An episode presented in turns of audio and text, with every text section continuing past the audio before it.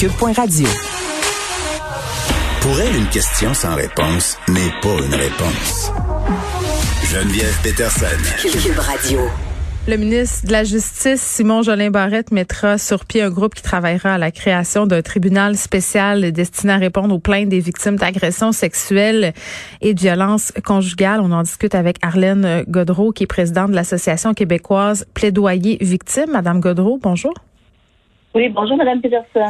Bon, vous avez fait partie de ce comité d'experts sur l'accompagnement des victimes d'agressions sexuelles et de violences conjugales. le comité euh, qui a formulé en décembre 190 recommandations au gouvernement. Euh, parmi celles-ci, il y avait euh, cette création d'un tribunal spécialisé.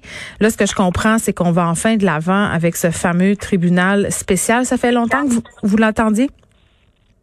Ben, écoutez, on en parle quand même depuis euh, depuis quelques années, mais euh, je pense que c'est plus que dans le cadre, c'est plutôt dans le cadre du comité là que la question a été euh, a été fouillée, je dirais approfondie, et c'est une demande aussi de certains de certains élus, de la ministre de la Justice, que le, comité mm. se penche sur cette question-là parce qu'il existait des tribunaux spécialisés de ce type-là dans d'autres pays ou à l'extérieur au Canada. Alors le mandat qu'on avait, c'était de, de, de, regarder comment, pour les victimes de violences conjugales et d'agressions sexuelles, on pouvait améliorer le système de justice. Donc, c'était une grosse commande, vous l'avez dit, là, il y a 190 recommandations.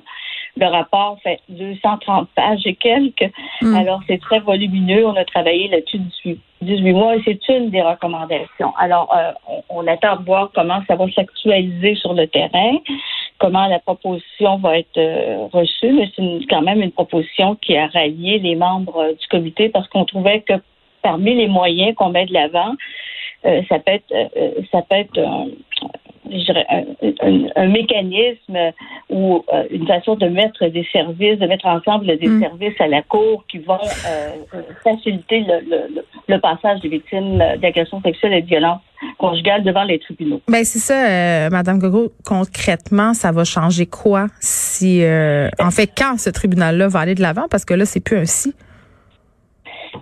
Euh, ben, on, attend une réponse, on attend une réponse du ministre. C'est mm-hmm. sûr qu'une proposition comme ça, il faut l'examiner avec les juges, il faut l'examiner avec les policiers, avec les procureurs ça suppose, euh, ça suppose des ressources aussi. Ça suppose que ce qu'on va faire à Montréal ne sera pas nécessairement la même chose en région. Il va y avoir des adaptations. Ce que mm. ça va faire, c'est que ça va faire en sorte que tout le monde, en fait, le mot d'ordre qu'il y avait autour de ça, c'est on veut que la victime soit au cœur du processus, c'est-à-dire que euh, il y a des tribunaux qui ne travaillent euh, que qu'en violence sexuelle et en violence conjugale, qui ne reçoivent que ces dossiers-là. Ils ne feront pas euh, des dossiers de fraude ou euh, des, des, des, voies de fait en, des personnes qui se connaissent pas. Ils vont faire vraiment ces dossiers-là. On va faire en sorte que les juges qui travaillent dans ces tribunaux-là soient des juges spécialisés en agression sexuelle et violence conjugale. La même chose, les procureurs, les policiers. Puis une continuité aussi euh, au niveau des services qu'on donne. Un des problèmes victimes qui font affaire avec le système de justice, c'est qu'on va changer de procureur ou on va changer de policier, on va être obligé de raconter son histoire à plusieurs reprises. Euh, ça devient lourd, ça devient difficile. Alors on veut qu'il y ait une continuité aussi dans les euh, intervenants qui travaillent auprès des victimes, qu'ils aient accès rapidement à des services et que ça se fasse, ça se fasse à la même place. C'est-à-dire qu'une victime qui se présente, par exemple, au palais de justice, ben, les intervenants sont là. Des intervenants qui travaillent dans les services de première ligne, les CAVAC, les CALAC ou les mhm. maisons d'hébergement, euh, que si elle a besoin d'un interprète, ça se décide, ça puisse se décider rapidement parce qu'on va examiner ses besoins euh, rapidement si elle a besoin de cet admissible à l'IVAC, qu'il y a quelqu'un qui rapidement lui aide à, remplir le formulaire si elle en a besoin. Euh, alors, euh, donc, une disponibilité de services plutôt que la victime frappe à plusieurs portes euh, ou et que si elle a besoin de références particulières, que ça se mm. fasse à cet endroit-là. Donc, ça exigerait que les organismes travaillent beaucoup plus en lien oui, parce que bon, euh, pour les témoignages qu'on en a, ça semble très très lourd euh, pour certaines victimes que ce processus. Euh, d'ailleurs, les agressions sexuelles, c'est l'un des crimes contre la personne les moins dénoncés par la police. Je pense que la statistique c'est de l'ordre de 5 Oui.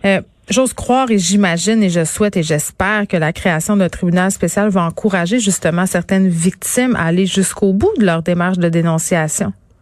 C'est euh, c'est ce qu'on vise. Euh, euh, remarquez que le, le, code criminel a été amendé là à partir des années 80 pour faciliter la participation des victimes dans le système de justice. Mm-hmm. Moi, je suis dans le domaine depuis les années 80 aussi. Je peux vous dire qu'il y a eu des changements importants dans les lois, puis il y a eu des changements importants dans les services. Là.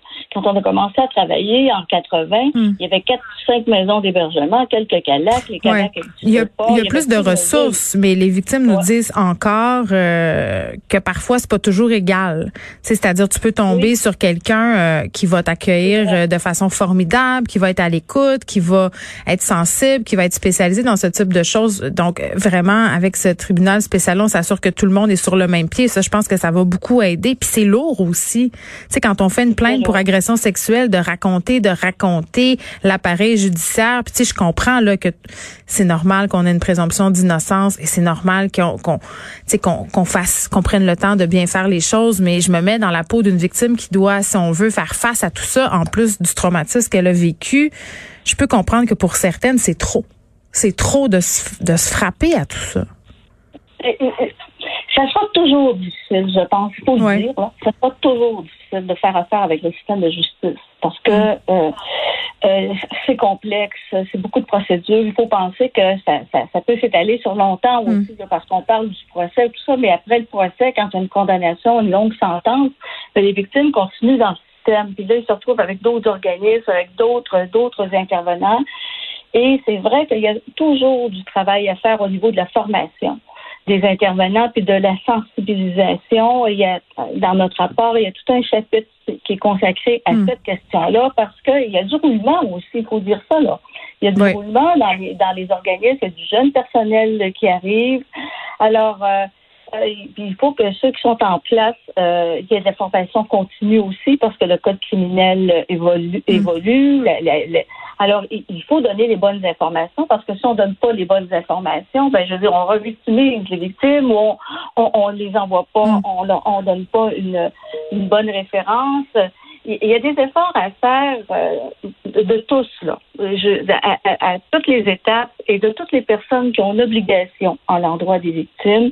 Et euh, un, un, des chapitres aussi, on a travaillé sur la question des droits des victimes, pour renforcer les droits des victimes, renforcer leurs droits à l'information, à la participation à la protection, euh, au dédommagement. Et il faut que les victimes aient des recours aussi. Mm. Quand ça va pas bien, que quelqu'un ne fait pas son travail, qu'il puisse porter plainte et que, que les plaintes soient traitées puis qu'il y ait des correctifs qui soient apportés. Je trouvais ça tellement important, euh, Madame Godreau, non seulement que ben, qu'on parle de ce tribunal spécial aujourd'hui parce que c'est une bonne nouvelle, mais aussi qu'on perd pas de vue euh, tout ce qui se fait et la volonté politique qui semble y avoir pour changer les choses. Euh, on a eu plusieurs revers récemment dans la actualité le concernant les victimes d'agressions sexuelles. Et je pense que ça a découragé plusieurs euh, victimes justement à continuer ou à parler.